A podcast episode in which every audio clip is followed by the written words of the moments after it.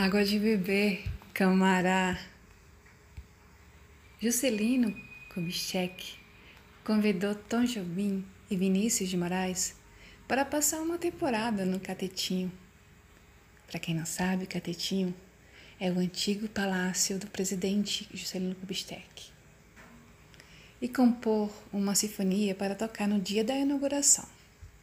Certa noite, depois do jantar, os dois caminhavam em volta do palácio de, que era de madeira. Quando ouviram o barulho da água daqui, que é atrás do catetinho, perguntaram para o vigia: Mas que barulho de água é esse aqui?